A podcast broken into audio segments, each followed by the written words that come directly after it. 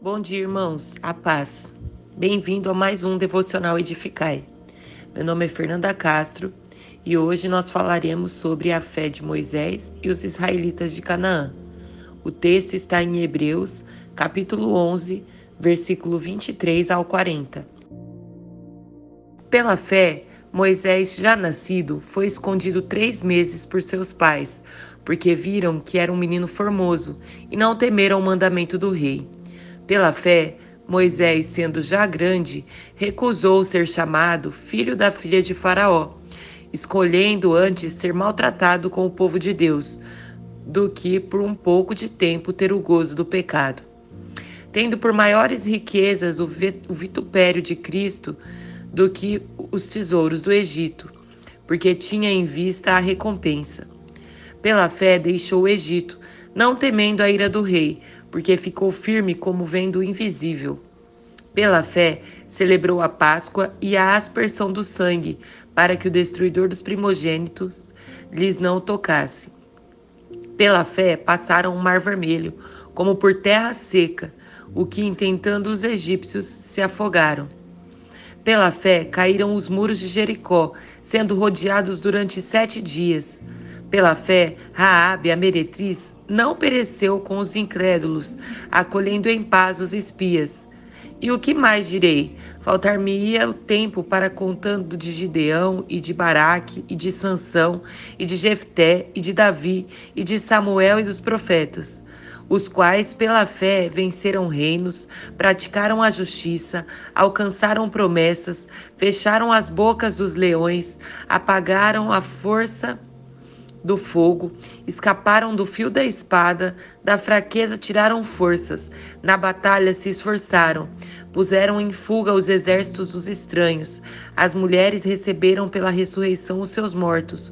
Uns foram torturados, não aceitando o seu livramento, para alcançarem uma melhor ressurreição, e outros experimentaram escárnios e açoites, e até cadeias e prisões. Foram apedrejados, cerrados, tentados, mortos ao fio da espada, andaram vestidos de peles de ovelhas e de cabras, desamparados, aflitos e maltratados, dos quais o mundo não era digno, errantes pelo deserto e montes, e pelas covas e cavernas da terra. E todos estes, tendo tido testemunho pela fé, não alcançaram a promessa, provendo Deus alguma coisa melhor a nosso respeito, para que eles sem nós não fossem aperfeiçoados. Hoje falaremos a respeito de fé. Crer no que não vemos, naquilo que não podemos tocar. A palavra de Deus nos mostra no início deste capítulo de Hebreus que a fé é a certeza das coisas que se esperam, a convicção dos fatos que não se veem. Logo, se estamos certos da proteção, provisão e propósito de Deus, podemos agir segundo a sua vontade. Dito isso, vamos ao texto. Nos versículos 23 e 24, vemos a fé exercida pelos pais de Moisés, que, vendo o quanto seu filho era formoso, não temeram com o decreto do rei Antes, prepararam uma forma de resgatá-lo da morte. Moisés, pela fé, recusou a fama que ele poderia ter no Egito e se tivesse aproveitado sua posição como filho adotivo da filha de Faraó. Moisés preferiu atender o seu chamado e enfrentar as dores com o povo de Deus, aos prazeres do Egito. Aqui podemos parar e refletir um pouco. Moisés viveu com Deus experiências e com isso teve sua fé fortalecida.